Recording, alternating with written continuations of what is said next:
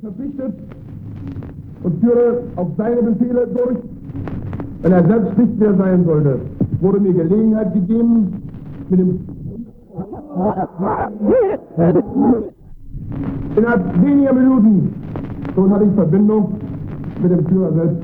Sie haben dem Führer schon früher gegenübergestanden. Ich hatte bereits vor einem Dreivierteljahr das große Glück, anlässlich der Verleihung des Eichenlaubs mit meinem geliebten Führer eine Dreiviertelstunde alleine zusammensitzen zu dürfen.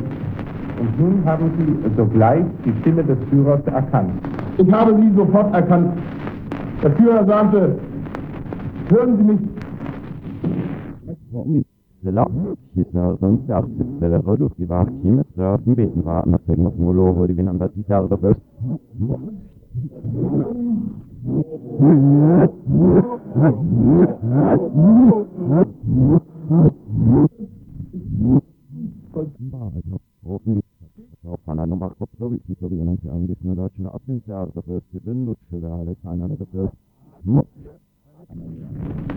ich war stolz drauf und glücklich, dass ich aus dem Munde des Führers militärische Vollmachten erhielt und damit von meinem Gewissenskonflikt befreit wurde.